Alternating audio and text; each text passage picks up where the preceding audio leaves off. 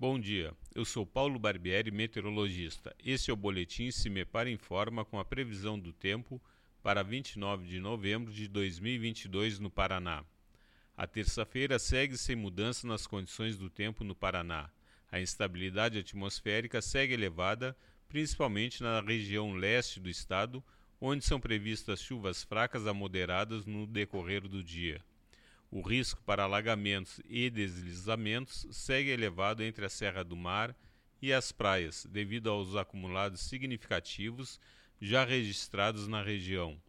No interior do estado, no decorrer da tarde, são esperadas pancadas de chuvas isoladas, em alguns momentos acompanhadas de algumas descargas elétricas.